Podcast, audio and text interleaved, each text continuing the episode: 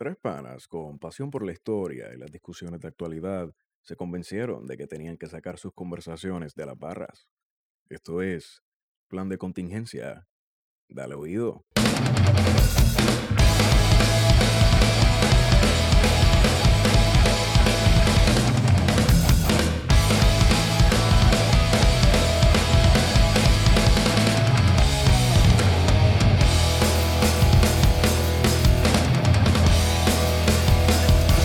Pero es que estoy leyendo que, la, que, que en el registro de nacimiento de Elizabeth Warren pusieron American Indian. Ay, antes. Se hizo la prueba esa. Ah. Se hizo, llamó a Ancestry y se hizo la, pe- Wow. la prueba. Este, Horrendo. Y, y, pues qué sé yo, mira. Mira, esto es, esto es un episodio. Y de los que están en peligro de extinción, este es el episodio número 36. 36.5 podría Ajá. 36.5. sí. ser. 36.5 porque el 36 lo grabamos y no va a salir nunca. Otro episodio de esos que podemos subir a- Como, a, Patreon. Como el 1. punto- El 1. Como el 1. Y el que se grabó con Ah, Héctor Cordero ya, y Manolo. Ya, ya van tres. Ya van tres. Ya van En algún momento, sí. Esto no tiene que ver con alcohol, simplemente fue que es muy peligroso incendiario para subirlo. Sí, sí, sí. Si, sí, si usted es de derecha, probablemente termina ablandadito como todos los panas de usted. Así que, no sé. Y si, y si es de esa gente que supuestamente son la estaca donde se amarra la cuestión de la publicidad y todo bien, pues también va a estar ablandado como, como, como dos libras de arroz canilla. Y el blog es sin intención alguna. Así que si es el episodio 36, pues significa que yo estoy con dos cositas bien chulas. Este, uno que está tomándose un vasito de agua que lo están escuchando hasta acá y es saludable. Y, y yo que estoy mascando chicle, chicle como una cabra, en verdad, Sí, debería. sí, sí, sí. Y el perro que está en el primer nivel, que es como la alarma para saber que está llegando alguien. Eh. Es una alarma soviética, by the way. Es un perro soviético Sí. que huele. trajeron de la Es un clon de Laika. Es un clon de laica y huele cuando tú eres un puerquito y te y ladra. Y ladra. No, no con todo el mundo, es como si hiciera un Pero hablando de puerquitos, que muchos Pero puerquitos dame un break, ¿quién gobierno. tú eres? Yo sé que hay gente que nos conoce, pero ¿quién tú eres? Papi, eh, en, en cualquier paper tú, tú pones que tú te llamas Warren X Padilla Martí. Es que mi nombre no existe. Oye, vamos por esa, vamos por esa, vamos por Esa esa. es una vamos, invención. vamos por esa. Eh, un fotuto te escribió hoy por la mañana que tú... tú- Que como era posible que yo me llamara Warionet. Exacto. Porque es que eso no es es un nombre. imposible. y este va, no y- nombre. y este va- este le contestó algo así como que, wow, cabrón, no Tú puede eres ser bruto. tan morón. Tú eres Ese es su cabrón nombre. Ajá. Pero Sí. pues nada, la gente siempre tratando de buscar dónde sea Han y... Elizabeth Warren no tiene un nombre indígena. No, no, No, pero no. es- Y en la estadidad Wario te lo van a cambiar por W. Como el muñequito de Mario. De Mario, cara. Wow. Sí, sí, pues mira, ya, ya te- usted- ustedes saben quiénes somos. Ahí está Wario bajando un poquito de línea en lo que está haciendo embocadura. Y pues me acompaña la boñata manatieña, Esteban Julio Gomejeo. Saludos, la boñata. Yo tenido un poquito siempre de complejo por eso, por mi boñata. Pero la gente sabe que tú puedes hacer la voz de, de Yamcha. ¡Oh! Y la de Richie Ray Bobby Cruz. No, esa no, ahora mismo no. Tengo que beber un poquito más de agua tibia y... Y, el gobernador. Sí, es así. Pues, y mira, este que les habla de Historia Iván Arroyo Sierra, alias Fedo. Para efectos de este episodio. Y el Kradic. El Kradic ya yo creo que se quitó, loco. El Se Kradic quitó, es alto. Se Eh, quitó. ya Ya, le, le dimos suficiente. suficiente como para levantar un caso. Quizás no hay fondo. No hay fondo. Coño, estás bajando línea así. No hay fondo. no hay fondo. Pero Puerto Rico es como que la norma. O sea, la excepción a la norma. Eh, Porque el fondo tiene otro fondo. o sea, el estado de excepción podría ser. Siempre. Me la El estado de, de poniendo- decepción. Siempre. De decepción. Siempre el estado de decepción. Mira, este, ¿qué ha pasado en estos días? Además, yo oh, quiero hacer una salvedad antes de llegar a eso. Nosotros no somos hijos talentosos. No, Por desgracia. Yo me comí los mocos como por lo menos hasta los 13 o 14 años. yo, yo quisiera ser un hijo talentoso, pero pues no todo el mundo tiene el privilegio. Además, estudiaste historia. Sí. Sí. ¿Sabes? Yo vi, estaba, vi un meme. Tu carrera tenía que haber sido estudiar ciencias políticas y derecho. Y Exacto. derecho. Y ya está Y en ciencias políticas estar en el modelo de la ONU y defender a un Exacto. país que no existe como Sri Lanka. Y defender al Estado de Israel. Eso es como Ah, obligado. Ah, la obligado. clásica. Yo espero que Chopper- Choppercito nunca haya hecho eso. Pero el tipo a mí me cae cabrón, el tipo me cae cabrón, el tipo me cae cabrón. O sea, no, no sé. Oye, pero hablamos del Estado de Israel. Ajá. Que esos son qué? Eso es una teoría de conspiración obligado. Eso es. ¿El qué? Por respeto a los cristianos, no hago mejor No, comentario. no, no, no. Porque yo soy cristiano. Además, porque me maldice. Si uno habla mal de Israel, te maldice. Sí, pero está bien, pero. Pero eso no era a Caín. Que quien quisiera hacerle daño a Caín. Ah, se la pusiste en bandeja de plata el tipo este que se sabe todas las páginas de la Biblia. Él sabe cuántas páginas tiene la Biblia de Jerusalén versus la Biblia latinoamericana en la cuarta edición. No, bueno. Mira, el 25 de enero del corriente año, ¿Qué pasó ese día? ¿Qué día era? nosotros estábamos jugando. Ah, pasando sí. la cabrón en Río Grande. dándonos tiros ahí. No, no, no, no. El 25 es el, el cumpleaños de, De- de producción. Que fue viernes, fue viernes, fue Sí, viernes. Exacto. Pero Mientras el mundo estaba pensando en otras cosas, pues nosotros estábamos celebrando el natalicio de producción. Exacto. Y ese día, pues, renunció la secretaria. No, eso es nuevo, eso es nuevo. Aquí nadie ha renunciado. Todo el mundo ¿Cómo va a vino ready. La el barco secretaria hundiéndose, de- todo el mundo tirándose sin salvavidas. Del departamento de Hacienda, Teresita. Ven acá, ven acá. Teresita Fuente. Párate ahí, párate ahí, párate ahí. Sí, cabrón, se llama Teresita. Ese es el nombre que está en el papel. Teresita es el nombre que está en el acta de ¿Tú nacimiento. te imaginas que, tú te imaginas en que esa mujer mida 6'4", Teresita? ¿Cuál es tu nombre? Teresita. Ramonita. Ramonita, Juanita. Cabrón, que no es Ramonito. Mira, a mí me han dicho que la tipa que está dura en lo que hace, pero con el nombre nada más uno Yo, se yo pone a creo que la dudar. carta, que no sé si Es una carta de renuncia. es una carta de renuncia. ¿Y el gobernador la aceptó? ¿O es de las cartas que él tenía guardadas de- después de María y nunca las usó? Con- la carta es explosiva, sí, no creo que ha sido las que él tenía guardada porque dice bastante la carta. En pocas palabras, dice, Di- mucho. ¿Dice bastante para cualquier persona o o para un estudiante de historia? Es una buena pregunta. Bueno. Hay una línea que dice muy interesante que Como la revista, muy interesante. muy muy muy pero Muy, muy, muy interesante. Eh, le agradezco la confianza depositada en mí, eso es lo, lo usual en este tipo sí, de sí, cartas, ese es el saludo. y le deseo éxito. Pero aquí es lo la parte importante. Sin embargo, entiendo que el cargo de secretario de Hacienda lo debe ostentar un servidor a tono con los ideales de política pública. Boom. Te- déjame tirarte el audio. La cartita completa fue como que eh, tú estás a lo loco y yo no quiero ser parte de esta loquera. No quiero que me identifiquen con esta loquera. De manera que, en otras palabras, la- el puesto de secretario de Hacienda no estaba haciendo lo que le correspondía, sino que desde Fortaleza estaban intentando dirigir la política de la Hacienda Pública. Oye, pero si Fortaleza va a dirigir la hacienda pública como Falfo Guía y se lleva una ambulancia en Jeddah bojacho, no hay forma de llevarle esa vida. Mira, viste, encontraron a Falfo. A Falfo, y que ambulancia. Lleva casi un año buscándolo, cabrón. Pero todo, todo eso, esa semana, de, de la última semana Oye, de enero, Dame un break. Tiene que cambiar las agujas porque no hay como espiñarle eso. Eso es parte de los platos. claro, esa última semana de enero que comienza con la renuncia de Teresita Fuentes, va a terminar esta semana con la renuncia de, de Falfo. De Falforona. O sea, es una semana que básicamente Fortaleza se quedó sin, sin, sin gente. O sea, no había forma de poder defender lo que estaba pasando ahí. Eh, renuncia porque había unas presiones internas, una, había una, una lucha de poder entre Hacienda y Fortaleza. Y en Fortaleza nos referimos a quién? A Raúl Maldonado, que era ex secretario de Hacienda Yes. y a la sazón secretario de la gobernación. Eh, así que estabas tentando. Sí, porque, porque, o sea, cuando decimos fortaleza no nos referimos a Ricardo Rosselló, porque Ricardo Rosselló nunca, no sabe nada. nunca se entera de nada. Él nunca sabe nada. Nunca se entera de nada, así que, pues. Cabrón, ¿y tú te imaginas ese tipo que lo secuestren y le metan un suero de la verdad? Que yo no sabía nada. Es como que lo pueden matar en una sobredosis de esa mierda porque él nunca sabe nada. Exacto. Lo más caro es que las oficinas son allí en Fortaleza. Y él nunca sabe nada. Nunca sabe nada. Nunca. Nunca. Pero Falf- a Falfo lo pillaron con un punto 18. Falfo debe ser un buen pana para beber. Uno encanta. Le gusta rumba caliente. Yo, yo- Mecano. Ah, sí, ese, Mecano. ese, ese- hay un video de él haciendo cariño. rumba caliente y mecano, que es una combinación.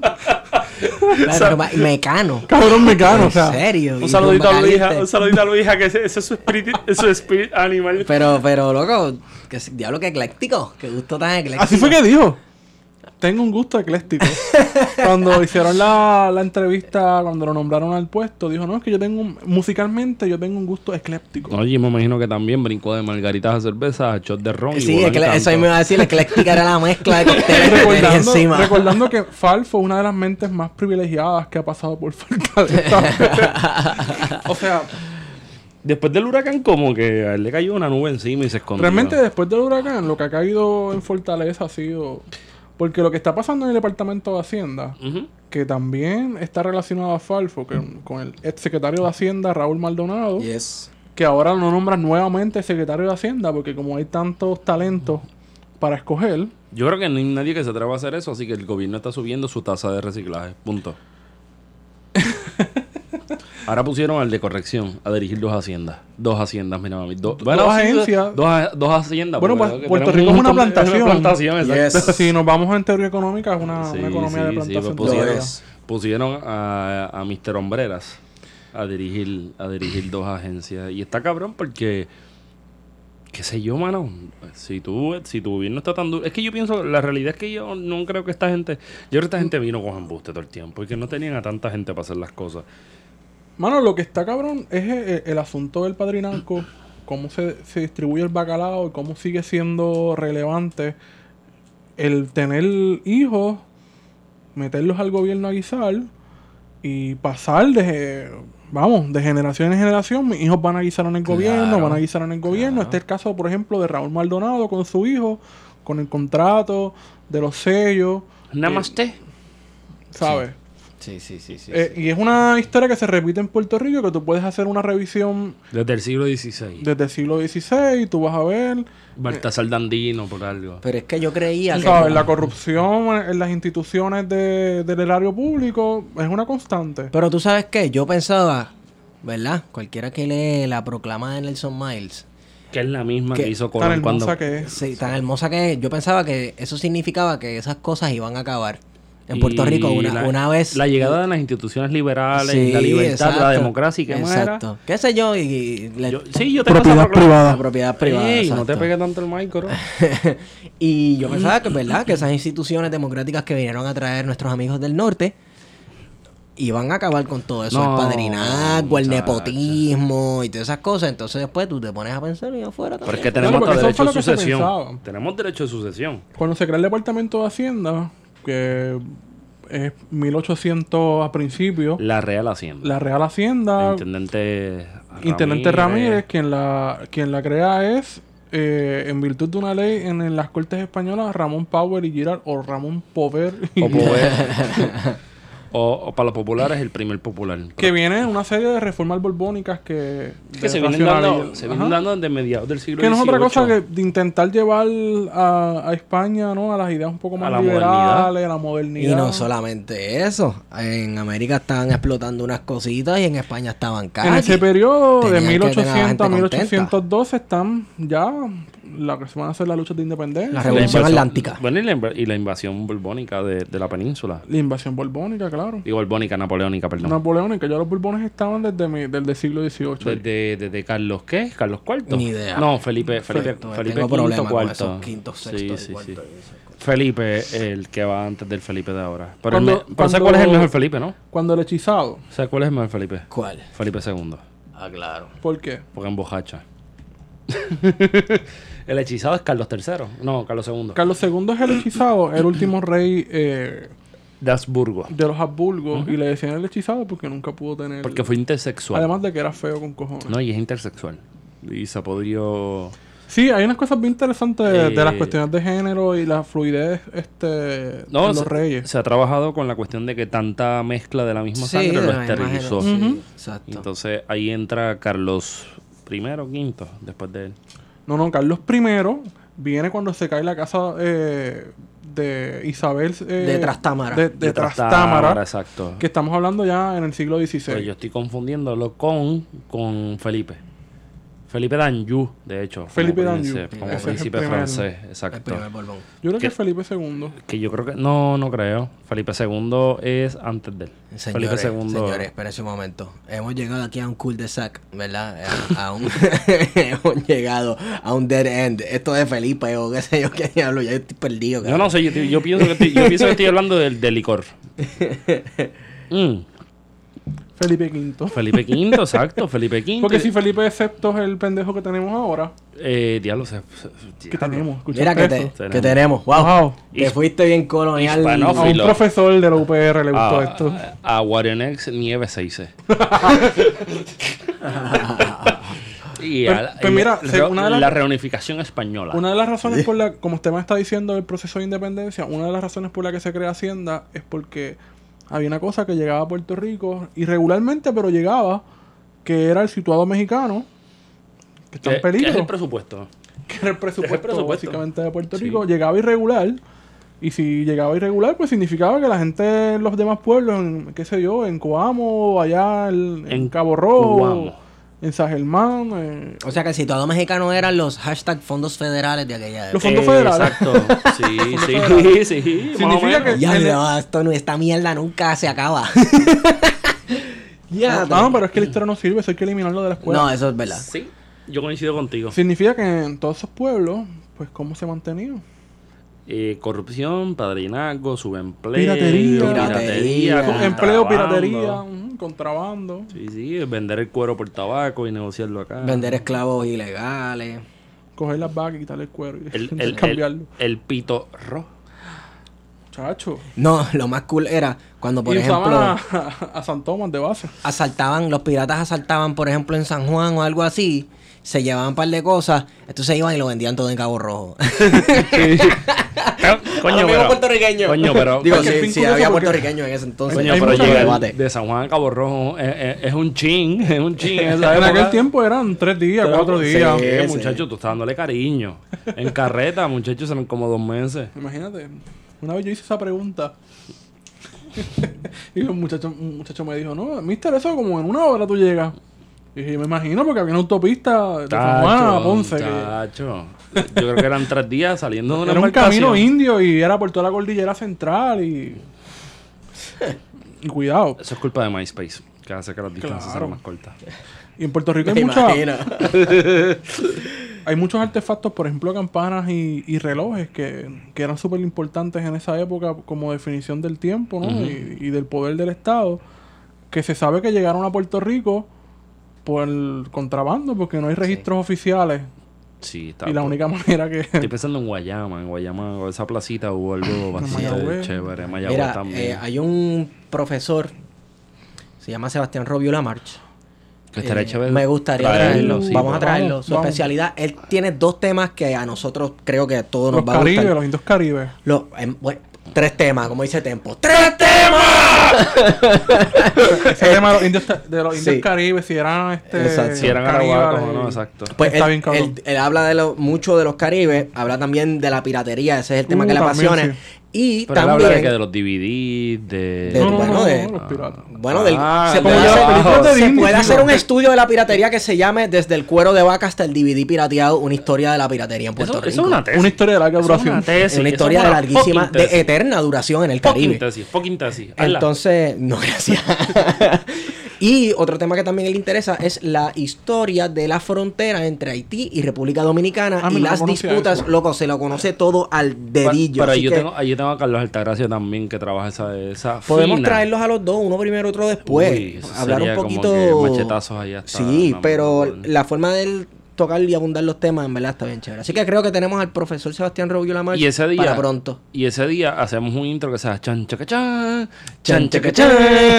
La voz de la izquierda presenta. La Fundación Voz de Izquierda presenta a Esteban Wario y Feto en La Voz de la Izquierda. Bueno, pues buenas noches, Feto, aquí. Mira, para seguir con las noticias, hay dos cosas bien importantes que se crearon en esa época del intendente Ramírez, Ajá. que todavía el edificio central de Hacienda se llama edificio eh, intendente Ramírez. Que de hecho, cuando usted entra por Hacienda y ve una estatua de un señor muy elegante. pirata, no es. un pirata, no es el que sé yo, que no es George Washington, como dicen los dominicanos. George Barbosa. Washington. Ni Tampoco es. Barbosa en su graduación del UPR. es el primer intendente de Puerto Rico, Alejandro Ramírez. Ah, Y creo dos cosas importantes. La Sociedad Económica de Amigos del País. Saludito a esa gente. ¿eh? Todavía está existe por ahí. Todavía está por ahí Están dando por ahí. los García Padillas de la vida. ¿Eh? Saludito. Y la ustedes. otra, que es la que nos encanta, Ajá. la lotería. La lotería. Oh. Y la otra, los comprobantes. A los sellos, los timbres. Los sellitos. Eso. Oye, y, y- Dicen que los timbres provocaron una revolución por ahí.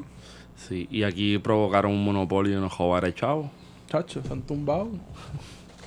Puerto Ya Rico podrá sabes. ser la colonia más prof- El prof- tumbe. la, la- la colonia más Tumbe eterno. profitable en una aplicación del, del inglés. Mano, pero, o sea, cuando los colonos se rebelan contra el rey Jorge, una de las razones era 1600. Estamos hablando de la revolución estadista. la Sí, revolución la verdadera, estadista, la verdadera.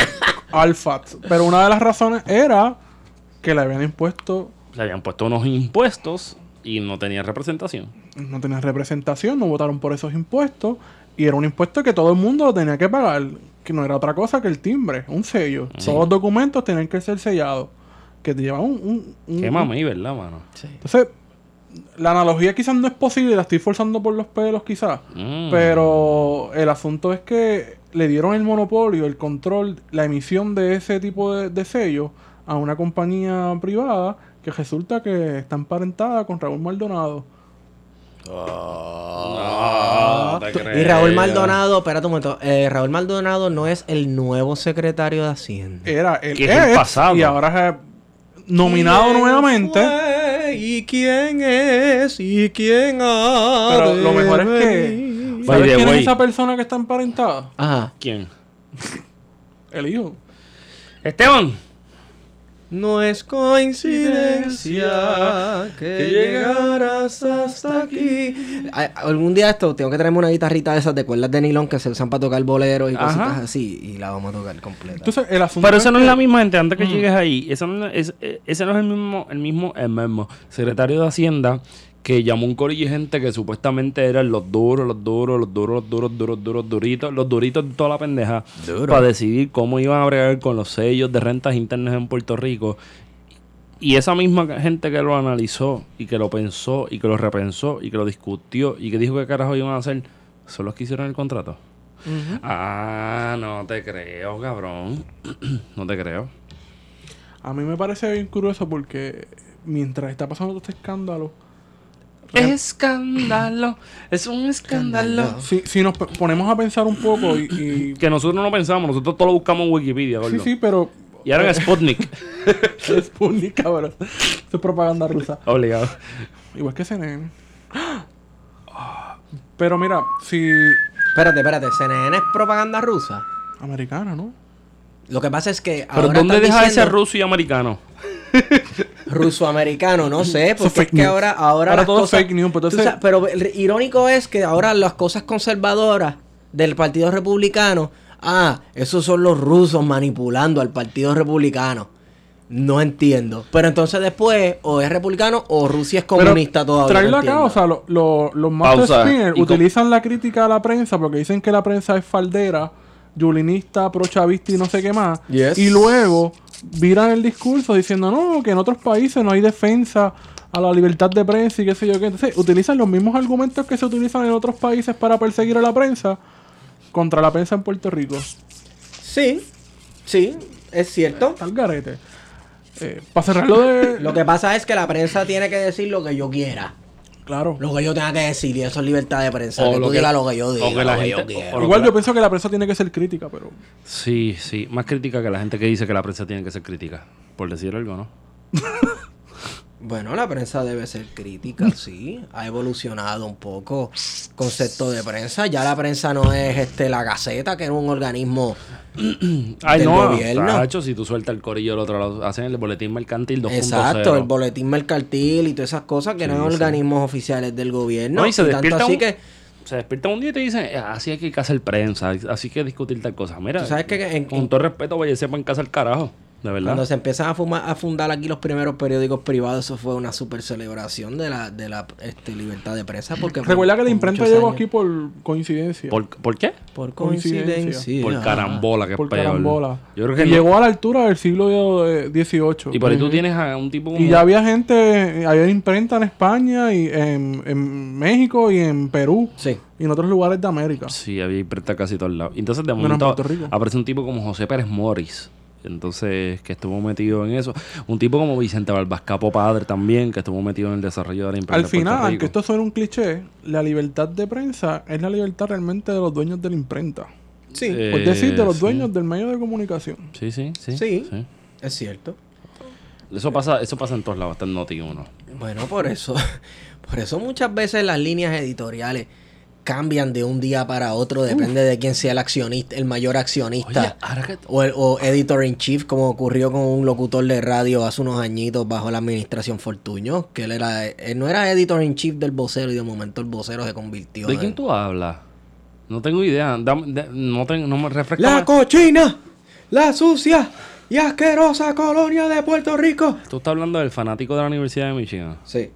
Pero esa no es la voz de él. ¿Cuál es? la voz que tú sabes. Um, um, no, no, no, no, no, no, no. pero ese era el dueño del de, de, del vocero. No, le corría del vocero. Ese era, ese era el vocero, eh, ¿sabes? Pero... Aquí hablando en serio, el Granma, que es el órgano oficial del Partido Comunista, un periódico que obviamente súper sectario. Es, es- es state Todo el mundo sabe que eso es lo que dice Claro que sí. periódico oficial del gobierno cubano y es lo que hay. Ahí no hay... Y hay que ser bien, hay que ser bien pendejo para pensar que eso es como que... Como que, Que es esto verdad. lo que hay, exacto. Como el, el- el único, uno de los periódicos que había en la Unión Soviética se llamaba Pratva. Pratva en español no es otra cosa que la verdad. Sí. Era lo que, lo que dijera el Partido Comunista de la Unión Soviética, el, el PUCUS. Imagínate. ¿El qué? ¿Qué era el vocero? El, El órgano oficial el del Partido Nuevo. El no del. PNP. Esa, fue una- Eso esa es la realidad. Ese es así. Ese, mira, el mismo fenómeno se de- puede observar en Estados Unidos, Mira. depende de qué administración haya. y después solo su- y, después Eso es y- estalinismo, y después- que es verdad. Y después solo sueltas al anormal este, porque es un anormal, Peter Peter, Miller. Miller. Es un prócer. O sea, perdóname a la gente que, que, que trabaja con que la, lo con la, serio. con la conducta. Con la el problema es que lo legitiman. que son trabaja son intelectuales que, se, que buscan la legitimidad en la radio. Sí. Sí, en los medios de no, y, y van a la radio a decirle que el otro es un perro, que yo soy el más que sabe. Mire, si usted sabe, los Y que hay una demás. amenaza comunista en dos lados. Si usted sabe, los demás lo reconocen. Usted no tiene que estar por ahí mirándose el pipí o mirándose el to- la totita y decir yo estoy bien cabrona. No, usted tiene que simplemente demostrar lo que da. Punto. Hicimos una nota al calce de la prensa, pero para cerrar el asunto de, la, de Hacienda, eh, eh, parece risible que esta gente esté jugando con el Departamento de Hacienda porque al final del día quien toma las decisiones fiscales o las está tomando es precisamente una institución creada por el Congreso que no es otra cosa que una disposición más del estado de excepción. Un mecanismo Vamos de para allá. control más. Vamos para allá. Vamos para allá. ¿Qué tú quieres hablar del estado de excepción, gordo? No sé, cuéntame tú. El estado de excepción. Eh, no sé por dónde. Abuela de pájaro. El, el estado de excepción es algo que sale de, de Walter Benjamin. En la, Walter Benjamin es un filósofo marxista Ajá, chico, alemán. marxista, la- Bueno, pero Walter Benjamin está bien cabrón, este, de los 30, y analiza un poco la cuestión del Estado nazi y toda la cuestión. Hay alguien más que no me acuerdo cómo se pronuncia, no se pronuncia el, no- el apellido, pero es impronunciable. Karl, Karl Schubert, Schubert, algo así, o Schmidt, no sé, alemán también, Sí, que es el primero que acuña el término del estado de excepción. ok. Y después de eso, pues podemos ver gente que acuña el término sin conocerlo, como por ejemplo Hannah Arendt, con el origen del totalitarismo, la banalidad del mal, y par de otras, eh, digamos, de algunos trabajos que, que le dan forma a la idea. Pero eh, aparece a finales de los, bueno, en esta, a principios de este siglo, un italiano que se llama Giorgio Agamben. Y creo que lo discutimos un poco por encima Sí. con, con la licenciada Ir- Iris Rosario sobre la cuestión del estado de excepción y también con cómo el Estado utiliza el Y que el estado de excepción se ve en nuestro diario vivir con leyes, por ejemplo, leyes de emergencia fiscal, Exacto. leyes de emergencia energética, con la que se dio paso al, ga- al gasoducto en la época de Fortunio. Y se lo embolsillaron, jugaron Y como nunca y perdieron Sí. como Son leyes en las que se presupone de que existe una emergencia y que le da facultades omnívoras Digamos que es, que es que es un poco más que eso. Puede ser parafraseando un poco a José Matilde es un mecanismo Osoria. más de control pa- pa- Es- para parafrasear a mi profesora Osoria, A, Chile. a Tilo Osoria, un Es un mecanismo. Es de- el, no, es el derecho fuera del derecho. Es un espacio donde el derecho, donde persiste las formas en que el derecho se construye y que a su vez construye el derecho. So, mantiene o persiste las violencias existentes dentro de la cuestión social. O sea, es, es la parte del derecho que no es parte del derecho, pero que se encarga de que el derecho pueda seguir dándote el poder a ti que controlas. A la clase dominante. Exacto. O sea, que es la parte donde no está el derecho, pero que es derecho, pero que a la vez es el derecho para dejártelo derecho. Wow. Eso último no iba, ¿verdad? Que No. no. Ok. wow. no sé, porque Pero es precisamente, un, o sea, en forma Eh, la- la- la cuestión- la cuestión de la guerra- Es un dispositivo. Es como, Sí. es, como, utiliza- es como cuando tú mezclas dos cosas que no tienen sentido. Guerra contra el terrorismo. Guerra contra las drogas. Guerra Bueno, tú le contra el hambre. de, de- de- eh, a conceptos abstractos, a cosas generales, intangibles. Sí, pero guerra contra el hambre. ¿Y cómo tú ac- acabas con el hambre? Acabando con el Bueno, capital. como he visto, como mismo cualquier otra guerra, bombazos limpios que han, han hecho la guerra Eh, contra ah, el hambre. Pues mira, pues ya pasa- tiene 90% de la clase media Wario de estado de excepción. Que es un curso somero. Esto Pues mira, es online. Esto lo sacamos en Wikipedia. The está- way. como estamos hablando de, del estado de excepción, que es la mejor definición que puede aplicar, lo que sucedió ayer, que no es otra cosa que Que nos aplicaron la la dormilona por vez 500. confirmación o la aceptación del plan de ajuste fiscal de Cofina, que nos confina a 40 años, ¿no? Estar pagando los recaudos del IBU hacia la deuda. Se da luego de un intenso debate en el que no se permitió, por ejemplo, la presentación de profesor como Alameda, que tenía estudios, data científica. Alameda es estadista, ¿no? Alameda es estadista. No es PNP, pero es estadista. Y es marxista. ¿Cómo es estadista? ¿No? No, Alameda no es estadista. Es irre- irrelevante si es estadista o no. Pero, Pero no de- profesor de economía del Departamento de Ciencias Sociales en Mayagüez. Ah, pues no, lo confundí. Está bien. Eh, Estoy pensando en, el que escribió el libro de Gramsci, que es economista. Este... Ah, Manuel Almeida. Manuel Almeida. Alameda Almeida, coño, mano. No estamos tan Sí, lejos. sí, pero Manuel sí. Está Manuel en la Almeida- Universidad del Este. Eh, y entonces se aprobó por la jueza Taylor Swain el acuerdo de Cofina, que naturalmente beneficia, y esto no es que sea un cliché repetirlo ni nada, a los especuladores y a los fondos buitres. Vamos. Y, Y- obviamente a, los- a los a los bufetes de abogados que estaban envueltos detrás de todo eso. O sea, Sí. que son los que los grandes ganadores son ellos. Los perdedores, abuelo de pájaro, Los nietos tuyos que los no que nos quedamos aquí. Porque la, la, la cómoda es decir, ah, los pasajes están a 40 y 60 pesos. Y te puedes ir. Y, y, si, y si yo no me quiero ir. ¿Y, si, ¿Y por qué no te montas en casa el carajo y te vas para la puñeta? Lo que pasa es que, mano. O sea, no lo digo por ti, lo digo a la gente que te están tan volando. cínico esto de que, ah, pero yo me puedo ir en cualquier momento, mano. No se supone que la cosa sea así. Sabemos que la cosa es así. Hay gente, hay gente que se puede ir en cualquier momento, no todo el mundo puede. Pero no debería ser así el outlook, mano. ¿Qué Oye, el asunto es que se, se trabaja desde una perspectiva irreal de los recaudos.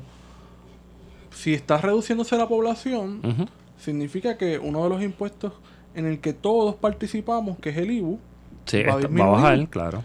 entonces no hay ninguna data científica en estos En el gobierno de Ricky Difiero Caballo. Digo, en el gobierno nunca ha habido, desde hace mucho tiempo, yo creo que no se toman en consideración las estadísticas de la Junta de Planificación. Pero esto no es la nada. metadata. Este, claro, este es el gobierno de la superdata, de eh, conectado, el wifi, toda la mierda, pero no, no son capaces de, de poner en práctica todos los estudios, de consultar economistas como Caraballo Cueto, que han estado, ¿verdad? Eh, corriendo esto.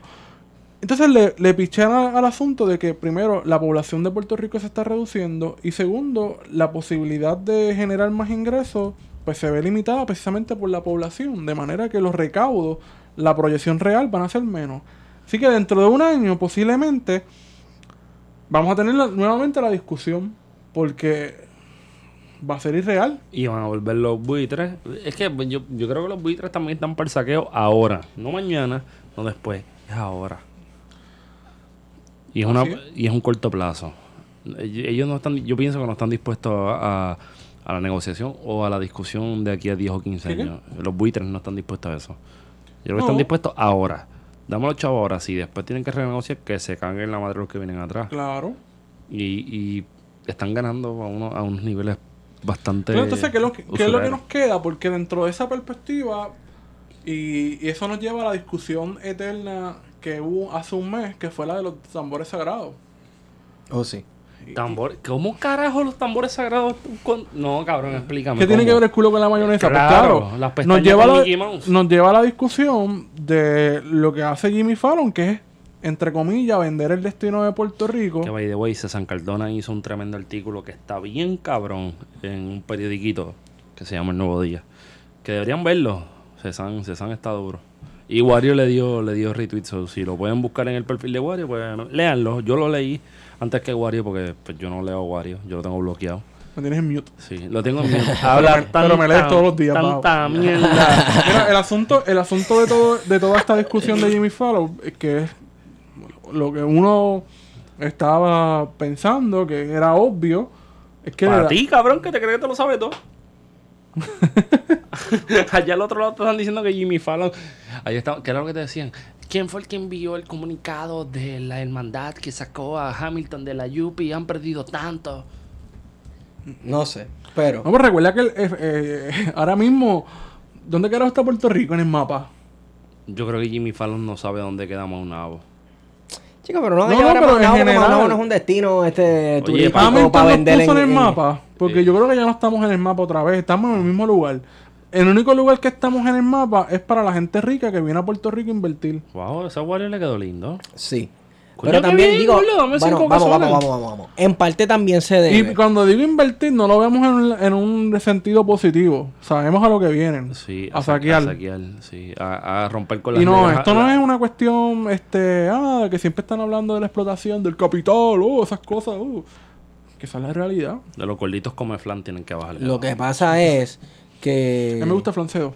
A mí A también. mí, a mí me gusta barato. A mí no me gusta esas mierdas de Morton y todo eso. No, no, no, flanecedor, flanecedor. Flancedo. Mira, Lo pones en el freezer una hora. parte, Oh. parte de lo que de la razón por la cual Puerto Rico no está en el ciclo de noticias es que, brother, el, el, el news cycle es, es, brother, hay que tener algún tipo como que o de superpoder o de enfermedad mental para estar 100% en- enterado siempre de todo lo que está pasando, porque ya el Super Bowl acabó con lo poco que quedaba de, de- de- de la emoción con Hamilton y, Claro, y entonces todas esas esa es la cosas, Hay tantas casan- cosas pasando a la misma vez. Hamilton duro lo que dura un pedo de culebra.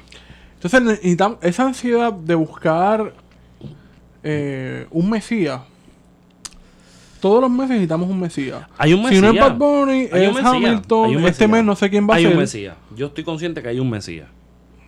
Tiene que ver algo con el cristianismo, creo yo. Esa necesidad de buscar Mm, siempre. No sé si es eso. Yo creo que hay un mesías. Este, este mes, ¿quién será? Yo creo que. Bueno, este mes no es el Mighty. Eh, No, no, pero eso lo han no- cogido y- ya. y no lo metamos en eso porque yo creo que eso es un tema delicado. Que hay un güere bicho que se está vendiendo como pastor y está bajando una No, no, no, Sí, exacto, sí, eso es lo sí, que sí, iba. sí. O sea, es un tema bastante serio y que hay gente que quiere monetizar. Sí. No, sí, sí, Sí, vacil- sí. con el vacilón y sabiendo que... Hay unas condiciones sabe- de salud. Sabiendo que hay un historial bastante público de sus condiciones de salud mental. Pero me refiero a quién va a ser el Mesías porque siempre se busca un salvador eh, a los problemas. Pero Porque es que el único. Hay un todo se trata de, de Sí, homogeneizar las discusiones de que somos la gran familia, de que siempre es que hay una gente que está atentando contra nuestro proyecto y esa gente siempre son los pues los problemáticos, Hay, historiadores. hay, hay, hay un mesías. Y para mí, por lo menos, yéndome en la teoría del estado de excepción, hay que salir, hay que salirnos del derecho. Pero ahora este mes, este mes, ¿quién Este es la mes, persona? El mismo que siempre va a poder ser, la gente que sale todos los días a trabajar, la gente que está dando el pellejo en la calle. Chico, pero si Jimmy Fallon y Hamilton fueron los Mesías en, en enero. no La si realidad, la, realidad es que tú o sea, crees estoy que, buscando tú una crees que figura Jimmy pop. Fallon. Estoy Yo, buscando una figura pop. yo voy a ser bien pendejo en esta, probablemente. Pero tú crees que Jimmy Fallon lo conoce los tres y pico de millones de no habitantes lo de este conoce país? nadie, precisamente. No por lo eso. conocen ni en la panda de día. Ni yo sabía quién carajo era hasta que salió. Tú sabes. Yo sí sabía que era. No, yo sé quién es Jimmy Fallon y a fuego, pero en Puerto Rico, ¿tú te crees que...? Pss, Mano, hay una doña que los otros días estaba encojonada porque pusieron una película en español en, en el cine. Ah, sí. O sea... La de, la de Dragon Ball La de. Dorado. La de Dragon Ball Dorado, o Z, sea, tú, tú te- tú- Esa es otra o sea, burbuja más. ¿Tú sabes por qué? ¿Tú sabes por qué Puerto le Rico tiene también? muchas burbujas. No, ¿tú sabes por qué do- le dolió? Porque si la pusieron en español, eso significa que Puerto Rico, para la gente que tradujo Dragon Ball y que la puso aquí en los cines, es mercado latinoamericano. Y, y a la doñita se le murió el 51 Eso es mercado latinoamericano. Que, by the way, eh, para los tiempos que Dragon Ball estaba de moda en Puerto Rico, que explotó bien duro, no todo el mundo tenía Cartoon Network para verlo en inglés. La mayoría vio las traducciones mexicanas, que bien cabronas que están, las traducciones mexicanas que daban en de Dragon televisión. Ball Z. Dragon Ball Pero Z. ven acá, Eso eso, lo daban con Chevy. eso- exacto, eso no Exacto. tiraba Chevy. Pues por eso. Yo salía a las 3 de la tarde y yo recuerdo ver eso. pues por eso. Y la Pokémon. Y, y- y era en inglés o en español. Era en español. Era en español las No traducciones. recuerdo si era mexicano, pero obviamente. Eran de- traducciones mexicanas. Está bien, pero por ejemplo, en el caso de, de Batusa y el destajador, ¿cómo carajo tú Ah, Rurouni? Kenshin. Claro, ¿cómo? Ya me jodí con En ¿no? en Papi, mi yo casa era yo un anime Cartoon freak. Network y sé lo que es, pero nunca se vio porque lo que había era. Eh, Local Cable. El 4, el ¿Cómo le 11, llaman el esto? 7, La, la el cena de 6. conejo. Hey, Papi, eh, Local Cable era lo que había era, era, mira, no se ve bien. Dar un cantazo. Eh, diablo. Y a veces si no había antena, pues el gancho. El gancho, pero... Y el canal de la mona, ese siempre nunca. Ese nunca fallaba. Oye, y, y volvi- por, por eso de hacer un, un refuerzo, donde yo pienso que la gente debe tener un refuerzo, es no guíen bajo los efectos del alcohol. Por favor y gracias. Nosotros grabamos bajo el efecto del alcohol, pero nos quedamos aquí tirados en el piso, en lo que llegamos a Bebemos nuestros mucha hogares. agua, escuchando a comimos ¿Ah? alguito. Escuchando a Rey Barreto y. Escuchamos Rey Barreto, nos da, Metiéndonos no- ácido. nos da la madrugada, nos metemos ácido y ahí es que decidimos guiar. Es como, no, ¿Cómo, es que, ¿Cómo era que nos- nosotros nos inyectamos ácido primero para entonces después fumar marihuana? ¿Te acuerdas Ah. cuando en las vistas esas de la legalización, legalización de la marihuana dieron eso? Ah, La única persona que se ha inyectado marihuana ha sido Pachar Boniel. Por eso es que está. sí, sí. Parece que está como está. Tiene todavía el THC en las ventas del carajo. Mira, Ay, Virgen Santísima. Mira, otra de las cosas que ha estado sucediendo esta semana es que la comunidad venezolana en Puerto Rico, junto en, o en yo colaboración, no quiero hablar de Venezuela, pero voy a hablar contigo. o en colaboración, O en contubernio. o en contubernio con el gobierno de Puerto Rico, eh, cuyo representante en este caso es No me digas que es ese mismo. Rivera Marín, Qué clase de pellizca zipper, de verdad. están haciendo un centro de acopio de ayuda humanitaria y introduzca por favor las comillas, ayuda humanitaria, Ah, claro. y van a enviar un barco a Venezuela. El, el, el, el USS Barbosa. No, el USS Romero Barceló.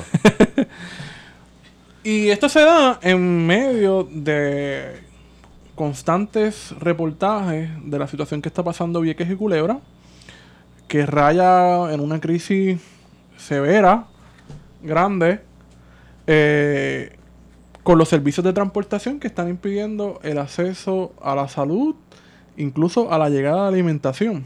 O sea, que se está viendo eh, razonada la, la- la alimentación en los supermercados, están escaseando los productos. Sí, está racionado, ¿no? Este, precisamente porque no están llegando la, el barco, ¿no?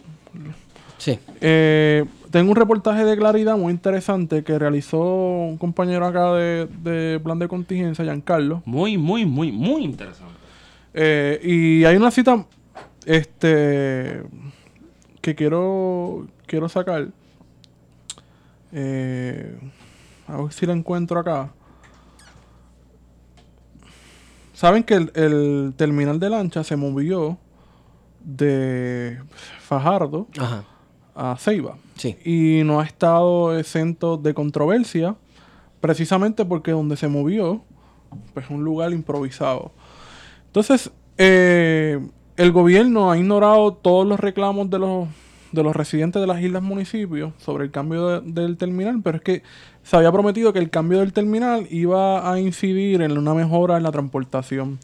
La realidad del caso es que esa mudanza ha implicado la reducción de los viajes Y a su vez una falta de alimentos debido a la irregularidad de los itinerarios. Porque, por ejemplo, un día puede salir un barco a Vieques o a Culebra y de momento al otro día no, se dañó la lancha, no llegó, lo que sea. Y eso también ha incidido en los servicios de salud porque, como sabemos, el CDT de Vieques no está en funcionamiento, es una carpa. Sí. Y hasta los otros días no había servicios de diálisis que la gente tenía Sí. que viajar de Vieques a Puerto Rico, a la isla grande. Ah, sí, sí, sí. Pero si queremos seguir aumentando y pensando un poco en lo que es la crisis que están pasando los viequenses, tenemos que pensar que Vieques y Culebra todavía no están conectados al sistema eléctrico. Eso no lo sabía. Están funcionando con generadores, ambas islas. Mira que eh, es- esto se debe a que yo creo que el puertorriqueño de la isla, ¿verdad? Tú sabes que lo- los viequenses principalmente eh, hacen una distinción casi como si fueran nacionalidades, nacionalidades, nacionalidades distintas. Que lo son. Allá en Puerto Rico, allá los puertorriqueños y nosotros acá los viequenses. Y en la medida que tú ves, tú lees este tipo de situaciones que están pasando los viequenses y los culebrenses, tú comprendes esa Sí. reacción. Pero es, es también por el abandono histórico que ha tenido Puerto Rico con esos dos municipios. Pero es que también Porque nosotros lo abandonan vemos. toda la isla, tú sabes, tú sabes cómo nosotros los puertorriqueños vemos a nuestros hermanos de las otras Antillas, principalmente las menores, eh, como a las islas cruceros. A la gente que vive en las islas cruceros. Las Nosotros islas vamos trenza, allá, los nos, moni- ti- calipso. la- no me hacen trenza y me tiro fotos con los monitos y, y qué sé yo, qué. Ay, un muchacho en el puerto me ofreció marihuana y va y las anécdotas y nos vamos y pensamos que son gente que vive en el área del puerto ahí y más nada. Yo creo que eso mismo también lo hacemos con Vieques y Culebra. Vamos allí, nos damos nuestra agenda, amanecemos en la playa porque ya estoy en la calle. Es que yo no sé hasta qué punto Y- Vieques y Culebra es parte de Puerto Rico. Esa es la discusión que podemos tener porque geográficamente y sociológicamente, Sociológicamente, antropológicamente. está más cercana a las Islas Vírgenes. Vieques y Culebra se le llama también las Islas Vírgenes Spanish. Españolas. Yeah. Sí. eh, Spanish Virgin Island. Y responden, hay una, hay unas similitudes entre ambas. La música, por ejemplo, mencionaste el calipso. Sí. En Vieques hay calipso. O sea, llegó eh, de esa migración que hay entre islas. Sí. Este, así que bien interesante porque estas islas tienen más comunicación con las Islas Vírgenes. Sí, la relación se da Rico. allá, en Santa. Cruz. Hay un, hay un, una amiga de este podcast que está haciendo un documental sobre Vieques. Y también la organización de la, Saludito, un saludito. saludito allí a, La Dorita. a la Dorita allí en España, que está haciendo un documental sobre las mujeres en Vieques y cómo se organizaron en la lucha en contra de la Marina. Que estaría bueno verlo porque vi un preview y se toca ese tema, ¿sabes? Tú ves eso latente, que los viequenses son una cosa para, para, para su idiosincrasia y su visión. Y eso es una cosa y los puertorriqueños son otra. Y que también Vieques es, una, es, es la colonia de la colonia. Y Culebra Exacto. también. Como Es bien- doble también es bien curioso los discursos que se, se, se, se traen sobre Vieques del asunto de la Marina de Guerra. Como que diciendo, no, es que antes de que se fuera la Marina, todo era un ah, no, paraíso. muchacho, aquello Ay, era el dorado. Y Aquello se puede poner a pensar- no había ni una gota de alcohol, ni droga, ni nada. ¿Ni me qué? imagino. ¿Ni qué? De, que a mí me imagino que allí no había ni una gota de alcohol y droga. la ¿De qué? droga, ¡De droga! Ay. la droga en Puerto Rico entraba por Vieques. Todavía. Y ¿no? todavía sigue entrando por Vieques. Y estaba la Marina de Guerra de Estados Unidos allí. Así que Sí. eso no tiene que ver un carajo. ¿Que no hay que ver eso? Carajo. Ok. Y se sabe que cuando la Marina de Guerra llega a Vieques, en la década del 40, comienza un proceso de desplazamiento que sitúa al pueblo en el centro de la isla. Sí. O sea, que te tenías en los dos extremos campos de tiro de la Marina de Guerra. Pero como si no fuese poco, eh, cuando los marinos salían de, de sus días de libre, De driles, así. iban a violar viequenses. ¿Sabes? Ahí O sea, ahí le eso está pena, documentado sí, está en libros, documentado. tesis. Y, estaba, sí. y, y, se, y hacían disturbios públicos y jodían por Unos todos lados. papelones, Entonces, mataron mujeres, nosotros los que estamos en la isla grande no tenemos un- ningún derecho para decirle a los viequenses, ah, mira lo que les pasa por sacar a la marina de guerra. Es que si nosotros no vivimos lo que estaban viviendo los viequenses constantemente, porque hasta Eso el sí. año de la década de 1990 todavía se daban casos de violaciones de por parte de marines a Eso- mujeres viequenses. Eso sí, podemos recobrar la memoria histórica y decirle, votaron por un puente. Ah, bueno, pero mano, pero... Estamos apretados ahí, no hay chavo. Y estamos precisamente en una en- cercanos a una fecha, el 6 de febrero del 76, cuando los pescadores se tiran al mar a impedir las prácticas militares de la Marina de Guerra. Oye, pues también hay que verlo desde la perspectiva, y te suelto ahora la línea, de que meterse en, en un dinguicito con el que tú subsiste tu familia al frente de- del ejército más poderoso del planeta debe ser un statement que hay que pensar porque ¿Sabes a qué me- a mí me acuerda eso? A la Revolución Francesa. Cuando, la, este cuando la gente la se tiró a las calles, pellejos, las eh. mujeres se tiraron, Claro. las de, la, de estos que Al bordaban y eso 18, se tiraron, se 19. tiraron a las calles con sus tijeras, cabrón. Los herreros con sus martillos, porque estaban hartos, cabrón. Y fueron Tenían a una hambre. fortaleza medieval, que era la Bastilla, Y la tumbaron. Allí, que exacto. representaba, entre el comillas, poder más grande del mundo feudal. o de los poderes más grandes del Eso mundo en ese momento. O, o- o en siglos anteriores. Pensaban que de armas, resulta que no habían armas. No había nadie, había gente presa y ya, estaban Pero, pelados. man- mano, es, es un equivalente. O sea, tú has visto la. la Es una falsa La foto. pero sí. No, señor, porque tú has visto la foto del muchacho, porque de eso ahí tú sacaste la imagen del muchacho en el dinghy de pesca con el buque gigantesco con una onda, cabrón, tirando piedras. Si eso no es bíblico, mamabicho, David y Golías. Yo no sé qué es eso. Lo que pasa es que David era de carne, según la Biblia. David en esa foto es de fucking hierro. Pero aquí están los. Zenón y los Zenón estaban bien cabrones. Mm, No sé. Anyway, a lo ¿Cómo que... se enfrentaron a la Marina de Guerra Sí, sí, más pero- poderosa, entre comillas, del mundo, que solamente ha sufrido dos derrotas. Vietnam, ¿y cuál es la otra? Cuba. ¿Qué derrota? Playa Girón. ¿Qué, qué de... Chico, La primera derrota del imperialismo yanqui. ¿Qué por... chi- chi- Imperialismo Bueno, y la tercera, la tercera derrota, No viene. No te pongas que no viene en camino. Tranquilo, No, te me bueno. fuiste en volanta. Pero, by the way, podemos tener un, un buen debate cómodo algún día sobre si es o no es una derrota imperialista lo que pasó en Playa Girón, porque yo creo que cuando tú montas un ejército de jugadores de softball de los gusanos en, en Miami, no tiene de ganar. ¿Sabes que la- la- los barcos estaban afuera, verdad? Ah, y esperando, como hicieron en Chile, esperando. ¿Y qué pasó? Se quedaron pegados. No esperaban que de momento apareciera el comandante Fidel Castro en un, en un tanque. Tumbando aviones con un tanque, cabrón. No. Eso no pasó. Espérate un momento. En la última de Die Hard, Bruce Willis. Tumba un helicóptero con un carro de policía. O eso es sí. Furious. Ya, en un Ford, ya, se quedó, de sin, se, policía. quedó, se quedó sin balas y él tiene un carro. ¿Verdad cabrón, que sí? se joda. ¿Eso fue ahí? ¿O eso fue en Fast and the Furious? No, eso fue, eso fue Bruce Willis. Tenemos que sentarnos a analizar los- Sola- las narrativas de las Oye, películas. by the way, by the way, lo digo aquí porque yo creo que ¿Tenemos lo tiré, tenemos una cita con, con el panita, con Sly Juan. Juan Nieves, que, que vamos a hacer un review de una película que a nosotros no nos gusta, que es una porquería, que es They Live. Yo Con no, Roddy Piper. yo no sé si nuestras caras y el torso de Wario caben, o sea, la- los cachetes de nosotros, menos los de Esteban, Esteban está en pleno desarrollo. Sí cabe un tiro de cámara con, con los cachetes míos y los de Juan, pero nos vamos a tirar esa y vamos a gozar. Sí. Vamos a Sí, gozar. sí, muy interesante. Vamos a dejarlo.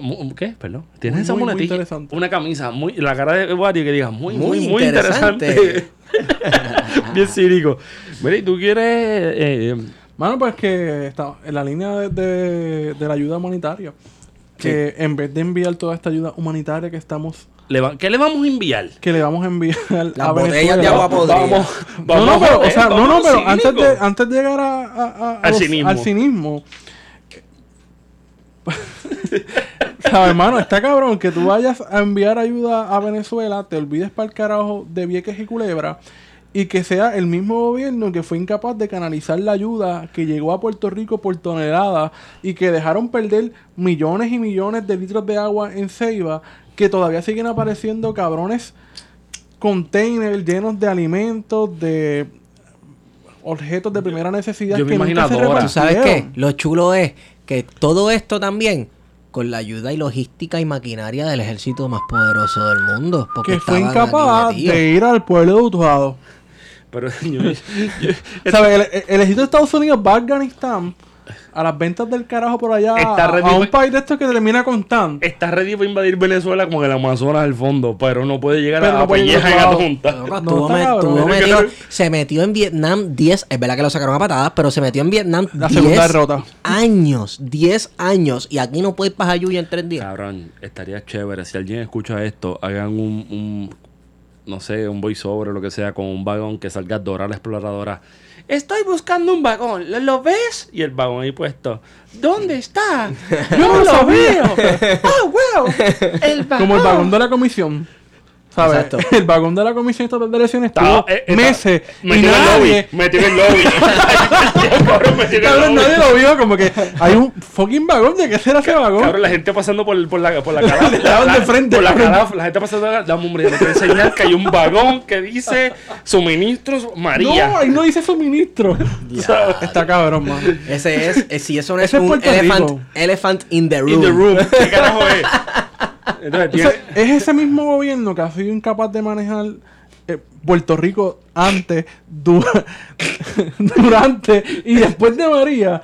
Quiere enviar ayuda humanitaria a Venezuela, que es un fucking chiste, mano. A un país Pero un chiste de mal gusto, en- porque se están olvidando de gente en Puerto Rico en Vieques y en Culebra, que todavía están pasando necesidades a consecuencia del huracán. Oye, pero que ayuden a Falfo, que tiene un caso por el bojacho. Pero botellitas de agua falfo que todavía tiene que tener un no. hablando así en serio, porque yo recuerdo de las cosas que enviaron Fe- envió FEMA y que se empezaron a... No, no me diga que vamos con esa. Wario. Y los paquetes de Ah, ayuda los gemarí, humanitaria. los gemarí, los No, no, gemarí. no, los primeros paquetes de ayuda humanitaria eran Vela. y velas, cabrón. Ojalá hubiese sido velas. Qué cachito y unos Carne, carne seca. Carne seca del alme, ¿verdad?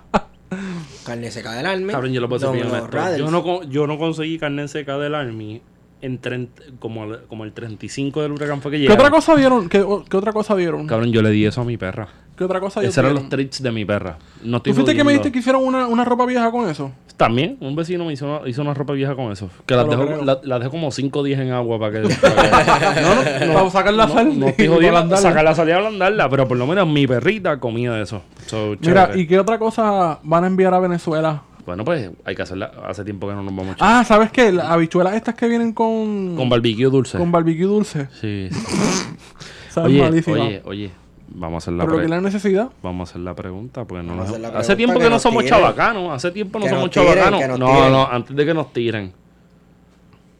María Esteban. ¿Qué pau? Escribe la pregunta en Twitter. Dale. Si Esteban. este, si, ¿qué, Dale. qué, qué va a hacer este gobierno? Este gobierno dice que quiere ayudar a Venezuela. Pero ¿qué ustedes piensan? Meterían en los contenedores. Rivera Marín junto a Kenneth McClintock meterían esos contenedores para la liberación de Venezuela. ¿Qué ustedes pensarían? Vamos, pónganse creativos. Bueno, creativo. yo sé que la aportación De Kenneth. de. Kenneth McClintock va a ser par de cajas de, De- Canada de dieta. de dieta. con, gi- con, con, con ar- con arroz Uncle Ben's. Ay, Dios mío, nos Mm. escriben. Van a enviar una paleta de jamonilla tulip. Y, ¿sabes la... ¿Cómo se llama esta harina? Amapola, ¿eh? Amapola. De maíz con la gorgojo. De maíz con gorgojo. Para hacer arepa. Le van a enviar siete paletas de jugos Titos Punch. de guapiña. Que lo Wow. aquí lo que llega ya está quemado, apestoso. Mano, pero ¿y cómo van a hacer eso? Porque las fronteras todavía las controla el gobierno de Maduro y ayuda presidente. Mm, Mm. mm, eso. ¿Sabes que es- eso me recordó un poco a lo que pasó en Palestina con Israel? Cuando hicieron la Brigada de la Paz, que fue un barco desde el Mediterráneo, pasó por varios puertos de Francia, España, Portugal y Italia, Grecia, y terminaron en las costas de, de Palestina. Y me parece, si mal no recuerdo, que la marina de guerra de ese bello país que es Israel lo hundió. ¡Se murió! ¡Se murió! Hacho, hablando de O sea, eso. es una, es una. Se murió Oscar Sarante, brother. El mundo de la bachata está de ludo. Wow. ¿De qué estamos hablando, cabrón? No sé quién es. Bachatero legendario. Totalmente ajeno. ¿Hiciste la pregunta? Porque la gente la. Sí, la sí, sí, sí, sí. Bueno, pues, este, ¿qué nos queda? ¿Qué, ¿Nos queda algo? Ya no nos queda dignidad a este país. Sí. Yo creo que sí. Lo que No pasa sé, es al que gobierno no le queda dignidad. el gobierno nació sin dignidad. Porque eh, Todas las semanas tiene que estar al- dando cara para y arreglar el damage control. Sí, sí. Y dándole espacio a, a- a gorditos por ahí estar hablando mierda. Yo, nosotros somos gord- por lo menos Guari y yo somos gorditos. Se cancela, no entre gol y gol se Yo soy, cancela. yo soy gordito de corazón, yo Sí, soy gordito sí, como sí. hasta... Pero tú tienes como gente aquí que te quiere- 20 todavía. Diablo, loco, tengo un las Challenge foto cosas. horrendo. Estaba gordo. y Cerramos con esto. Diga, señor. Instituto de Ciencias Forenses. Ok. Wow. Que se murió. Penoso. Oye, by the way, que no lo... Sí, este... Desde hace un- ya va, va unos días no, y no lo, he- no lo habíamos publicado, entiendo, que fue el fallecimiento del, del doctor Edwin Crespo. Ujú. Sí. Antropólogo forense, único El antropólogo único forense antropo- en todo el Caribe. Sí, este... Y un académico de primer orden. Y una persona accesible. Yo recuerdo haberlo conocido en el lobby del rep hace como algunos 4 o 5 años atrás. Y preguntarle por un caso que él reconoció a alguien por la, por la mandíbula. Y el tipo estaba bien cabrón. Y, te- y, y- y la academia puertorriqueña, no solamente la academia puertorriqueña, el Caribe perdió un tipo que... Dirigió el Instituto de, Cultu- eh, Instituto de Ciencias Forenses hasta los otros días. Tuvo que renunciar. No sé si está por- relacionado a la enfermedad. Sí, definitivo. Que se profundiza con el asunto de, lo- de- de las muertes. Sí. La cantidad de personas que estaban eh, la morgue. No, pero es que este, Que no gobierno, habían- este gobierno, yo estoy casi 100% seguro que fueron donde Edwin y le dijeron, te necesitamos porque tú eres el duro. Y, es la única persona que sabe bregar con esto. y probablemente era el duro. Y Ada, Ada Conde es que se llama, ¿no? Este, que es abogada, es abogada y también es, es, eh, patóloga forense. Patóloga. que probablemente pues hubiesen tenido un crew que estuviera bien cabrón. Entonces, pero el ahí- problema es que el gobierno no tiene idea de qué carajo está haciendo. Saluditos a Héctor Pesquera que te está chupando la teta del gobierno, pero no estás produciendo un carajo. Mira, Valeria Collazo y Jay Fonseca, en el programa de Sus Rayos X, habían sacado información de que eh, Ciencias Forenses no había divulgado o, o- o no había investigado los safe keeps de casos de violaciones y demás. Ah, los los rape rape- kits. los rape kits. rape los kits. rape keeps. Y por la supuesta falta de fondo, entonces también sale la noticia de que Ciencias Forenses se, queda- se va a quedar sin fondos a partir de marzo, ¿Y por qué? porque pagaron el bono de Navidad.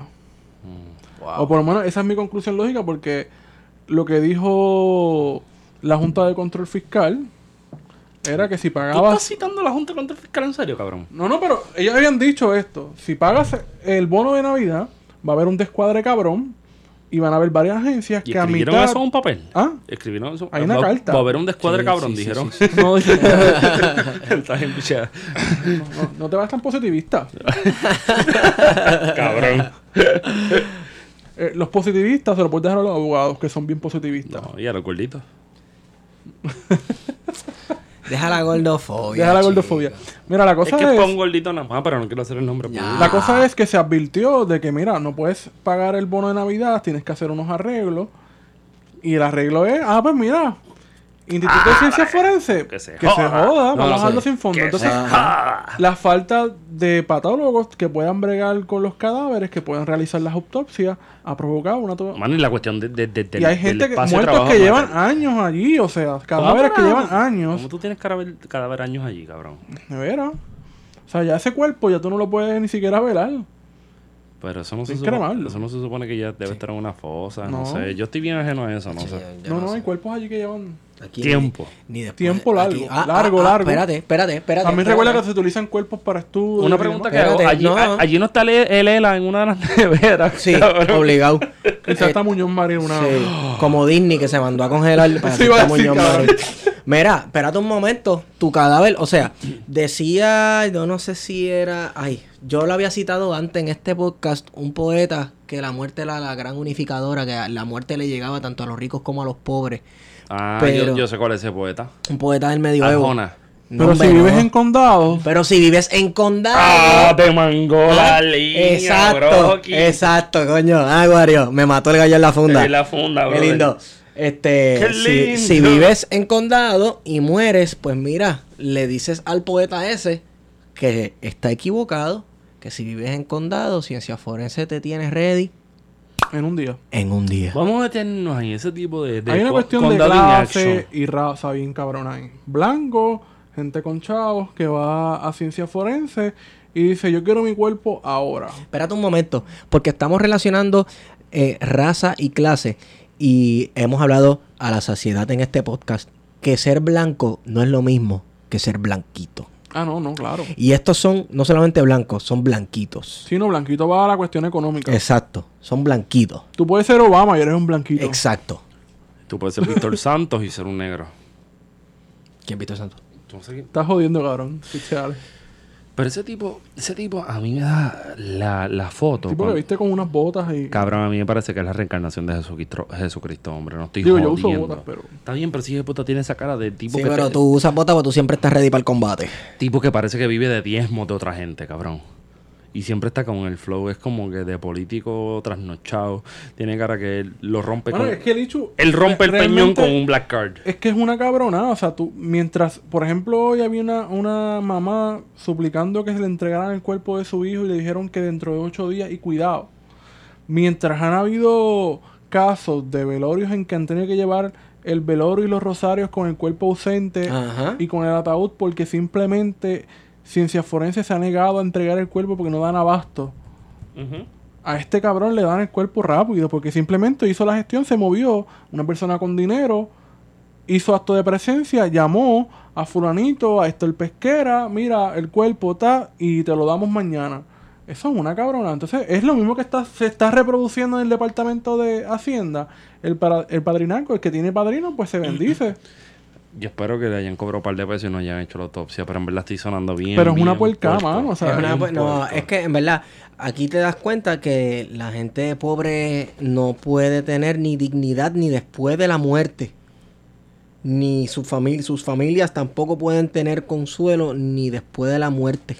O sea, uno tiene que llegar a la Nada. conclusión de que todo lo que está pasando en Puerto Rico, en ciencias forenses, en el Departamento de Hacienda, en el Departamento de Estado, está impune. Lo que pasa en el Departamento de Seguridad Pública con esto el pesquera, las muertes de María, Oye, pero es que la cabra no va a velar para la cabra vecina todas, mano, pero eso es lo que eso es lo que encojona más. O sea, todas estas situaciones que rayan en la negligencia criminal se van a quedar impunes. Y se quedan en ningún lado. En ningún lado. Pues entonces las discusiones se quedan en, En, que En si nada. viene, no, y en que si viene un gobierno responsable posteriormente a esta gente. ¿Qué gobierno es responsable? Bueno, estoy partiendo de la no, premisa. no, no, pero, o sea, retóricamente uno dice, ¿qué gobierno es responsable? No, no, no. Porque y, y no, y las chévere. Pero si Digo, la, no me quiero ir tan... Cabrón, las posibilidades son ninguna, vamos a ser honestos. Ya. Pero si llegara algo así, pues un gobierno tiene que ir cuadrando todo el proceso para bregar con esta gente. Porque esta gente literalmente vino a saquear. Esta gente está saqueando, sí. Está vino a saqueando, saquear y, se han montado. y toda la toda la gente que caminó, que hizo la- las mierdas que tenían que hacer en la campaña, están guisando. Yo creo que, esa gente- yo donaron. creo que no, yo creo que esa gente está, raspando el caldero. Yo creo que hay una gente que está haciendo Porque dentro de toda la situación fiscal, papado que es un pendejo cuando esto explota. claro, Lo pero digo desde ahora. dentro de la situación sin fiscal, ninguna, sin ninguna evidencia, sin ninguna. Sí, sí, papado sí. que es un pendejo con esto. dentro de toda la situación fiscal, como tú dices, ese caldero todavía tiene para raspar pegado. Porque si sigue siendo lucrativo la administración de la hacienda. Hay toda, mientras haya, haya dinero y no haya el tutelaje, me encanta tutelaje, como decían los americanos, nunca debe ser en colonia, sino tutelaje. Tutelaje. Mientras no esté ese tutelaje directo, que lo hay ya bastante directo, pero Eh, está la medio de laxo. control fiscal, Tú sabes, pero es bastante, hay una paréntesis. unos déficits. ¿Tú sabes cuál me gusta más que tutelaje? Protectorado. Ah, es hermoso. hermosa. Protectorado suena Yo como... por las mañanas me levanto como Teddy Roosevelt, sí, brincando las islas con el- exacto. Ah, como si fueras a invadir un continente. Ah, sí. y él tiene, el lo chulo, tú has visto ese mismo póster que tú citas, él tiene como si fueran barquitos de juguete, un montón de buques así, Brincando islas. con el macano, hay quien se mete conmigo, El cabrón. Big Stick. Tengo una marina. Esto es real. La realidad es que los gringos son como que demasiado brutos. Dentro de su patriotismo es- son unos morones. Y está- Yo no creo Entonces, que la yo no cuestión es que yo no utilizaban haría el lo- determinismo de ser anglo, sí. de ser anglosajones. Ese determinismo lo utilizaban para venderse como superiores a las razas latinas, que no eran otra cosa que los españoles, los franceses y los italianos, por Exacto, ejemplo. exacto. Este, y ahí viene todas las discusiones raciales de este señor, de Alfred T. Meehan, sobre Puerto Rico y sobre los hispanos. No nos olvidemos también que eh, en esos viajes de anglos, etcétera, no cabían los celtas. Y Ah, no. por eso a los irlandeses, Siempre. siempre por el piso y por papistas también. Mano, el- el- la racialidad, el asunto racial y étnico en Estados Unidos es, es, es, es una loquera, an- antes, de, antes, de, de cor- de- antes de cortar esto, pues yo creo que ya nos fuimos. Estamos satisfechos. ¿Qué estás leyendo, Wari, en estos días? ¿Qué estoy leyendo? A ver si alguien quiere leer. La formación de los intelectuales de Antonio Gramsci. Por eso lo estaba jodiendo en el vídeo con los intelectuales, pero era porque tenía esa lectura ahí. A lo mejor no, hizo la es- lectura al garete de Gramsci. Los pero intelectuales orgánicos y toda esta cuestión. Eso está bueno. Luis Dávila Colón, eh, Peter Miller son intelectuales. Intelectual orgánico. A fuerza de. Este. Eh, Esteban, ¿qué está, qué está digo, leyendo en estos días? Eh, el grupo de Puerto Rico y la crisis dominicana de 1965 por Duro. Walter Bonilla. Walter Bonilla. De hecho, profesor en la UPR en Aguadilla. de Y- Cabo Rojo. De Cabo Rojo. Oye, estaría bueno darnos una ostra y eh, llegar a un negocio en Cabo Rojo, hablar de, de la frontera eh, dominicana y embojacharnos allí. Yo consigo el sitio, que Doña Blanca nos dé todas las ostras. Vamos pa' Cabo Rojo. Vamos, vamos. Vamos allá, vamos allá. Mira, yo estoy leyendo una revista de Love Seat que voy a empezar mañana, pero estoy entre la era del imperio de Hobsbawm, Clásico. es un clásico para pa, pa hacer embocadura, y este apuntes para abandonar el derecho de, de tu profesorcito. Sin el, el diminutivo no tiene que ver Sí, por, sí. profesor ofensivo de. José Atires Osoria. eh, primo de Camila, que es pana de este, de este podcast. Y está bueno. Wario, Wario, por- Wario me, como dicen los gringos, shed light. Y no es shit, dije. Bueno, shit. como dice el, eh, el dominicano, me dio luz. Medio, dame Dámelo, marico, Y, oye, ¿qué estás viendo? ¿Cómo que es que estoy ¿Qué viendo? estás viendo? Además de películas porno, ¿qué estás viendo? Cabrón. me la pusiste fácil, Gordo. Mano, pues no estoy viendo ninguna serie. Recientemente vi el documental Patria, Que está bueno. que está bueno. Eso Eh, es y de Paco entonces- Ignacio Taibo. Ahí, esto no tiene nada que ver, pero una analogía bien interesante es que las naciones desconocen el gobierno de Benito Juárez, Ajá, eso pasó. traen a un emperador, Maximilián, un príncipe que se convierte en emperador. el segundo imperio mexicano. ¿No se parece a la situación de Venezuela? no, tiene, no tiene que ver un carajo, no tiene un carajo. pelos. Pero tiene, puede ser una falsa equivalencia, no tan Pero falsa. ese es el precedente, creo. No sé, Tengo que eso- buscar, tengo que profundizar más en ejemplos concretos en el que se reconociera a un presidente, habiendo un presidente en ese país, que era Benito Juárez, Sí. que se mueve más al norte de Ciudad de México, va moviendo la capital constantemente, hasta que luego recupera nuevamente el control. Sí, Ciudad Juárez se jugó a veces. Ujú. Eh, pero ese México también es un México bien convulso. con- Que tenía que ver con el asunto de la deuda, siempre estuvo matizado. Sí, la cuestión del dominio francés y en- el, el dominio francés e inglés en, Inglés. América, en América, sobre todo en México, el dominio inglés después de... Pensando un poco que todavía Estados Unidos estaba pasando por unos conflictos internos, el crecimiento, no, el destino no manifiesto. no tiene nada que ver ahí. Pero está, o sea, el destino manifiesto no era otra cosa que la expansión de Estados Unidos Sí. eh, hacia el oeste. Está en la formación de lo que va a ser Estados Unidos en 1898. Sí.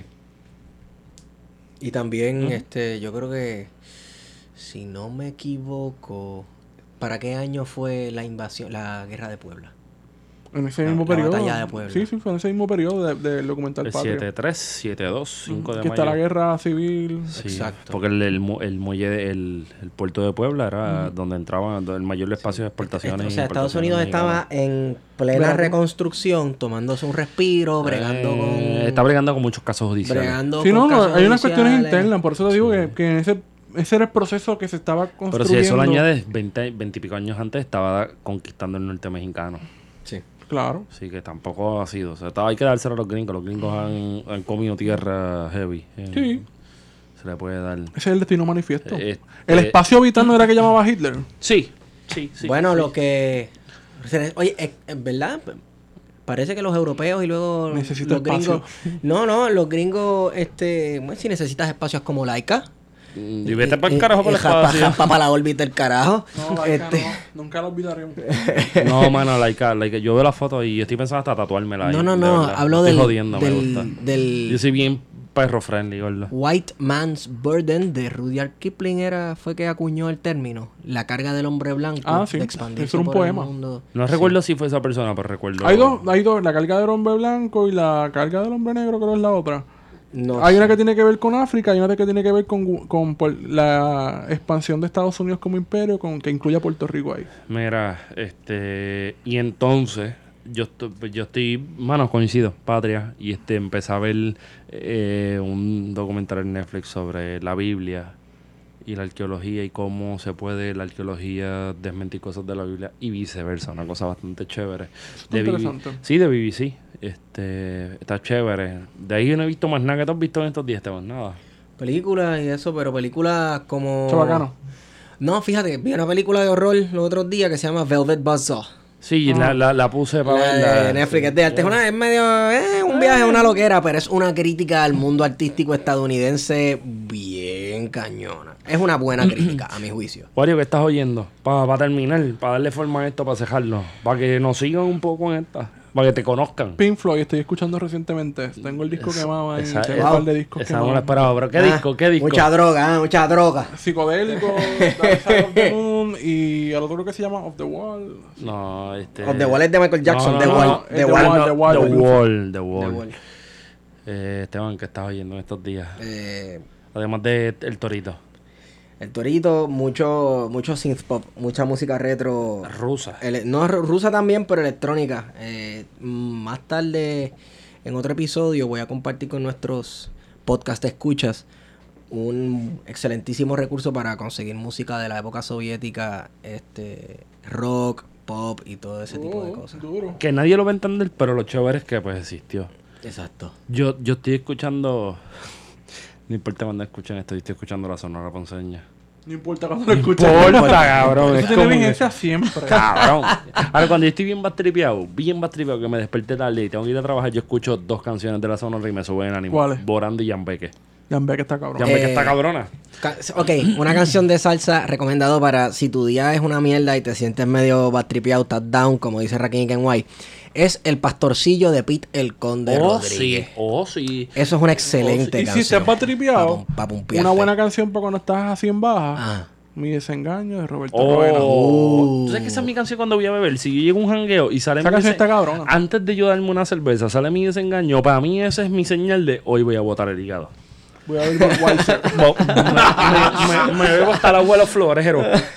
Pero una canción que, que ya que estamos cerca de, mar- de marzo, para el 22 de marzo, puede ser buena. De Pete Conde Rodríguez, Ajá. Babaíla. Ah.